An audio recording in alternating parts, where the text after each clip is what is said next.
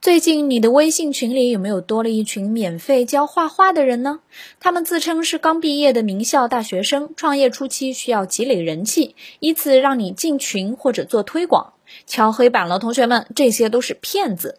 这是一个典型的诈骗行为。他们先弄一个噱头，免费教你学画画呀，或者免费送你水果呀，反正就是免费吸引你进群，或者给他们发朋友圈做广告。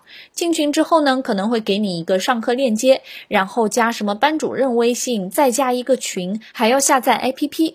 这个 APP 一下载，你的手机个人信息可能就被他们掌握了。之后又是交学费、高级班、办展览等多种多样的诈骗说辞，总有一款能让。你上当，或者让你传播出去骗别人上当。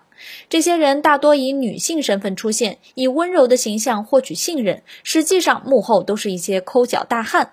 昨天晚上，微信还发布了打击网络诈骗行为的公告，处理了两万多个违法账号。你的朋友圈有没有碰见过这种情况呢？你是怎么处理的呢？来评论里跟我们聊一聊吧。